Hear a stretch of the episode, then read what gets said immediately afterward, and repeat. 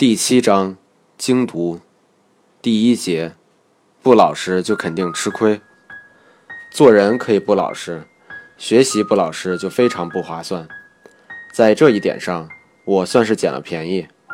我的父母从来不吝惜给我买书的钱，于是几乎从记事开始，我的主要花销就是买书，直到今天。而在我八九岁的时候，母亲随父亲平反落实政策，调动工作，不再做兽医，调到某大学的图书馆工作。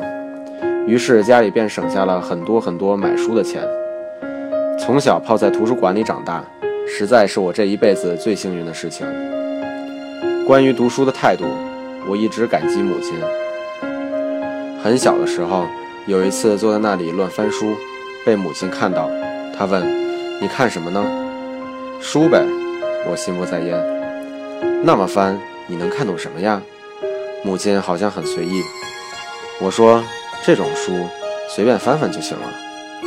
母亲顿了一下，过来把我手中的书拿走，扔在桌子上，一字一顿地说：“随便翻翻就行的书，你看它干嘛？浪费时间。”我愣了一下，却很快明白了母亲的意思。这句话一下就刻在我的脑子里。从来不曾忘记，读书就要读好书，读好书就不能随便翻翻。所以这么多年里，无论我读什么，只要认定那是一本值得读的书，我就会精读，并且往往要精读许多遍。后来我也常常跟学生说，好书不是翻的，是读的，精读。当然，更为文绉绉一点的叫法是研读。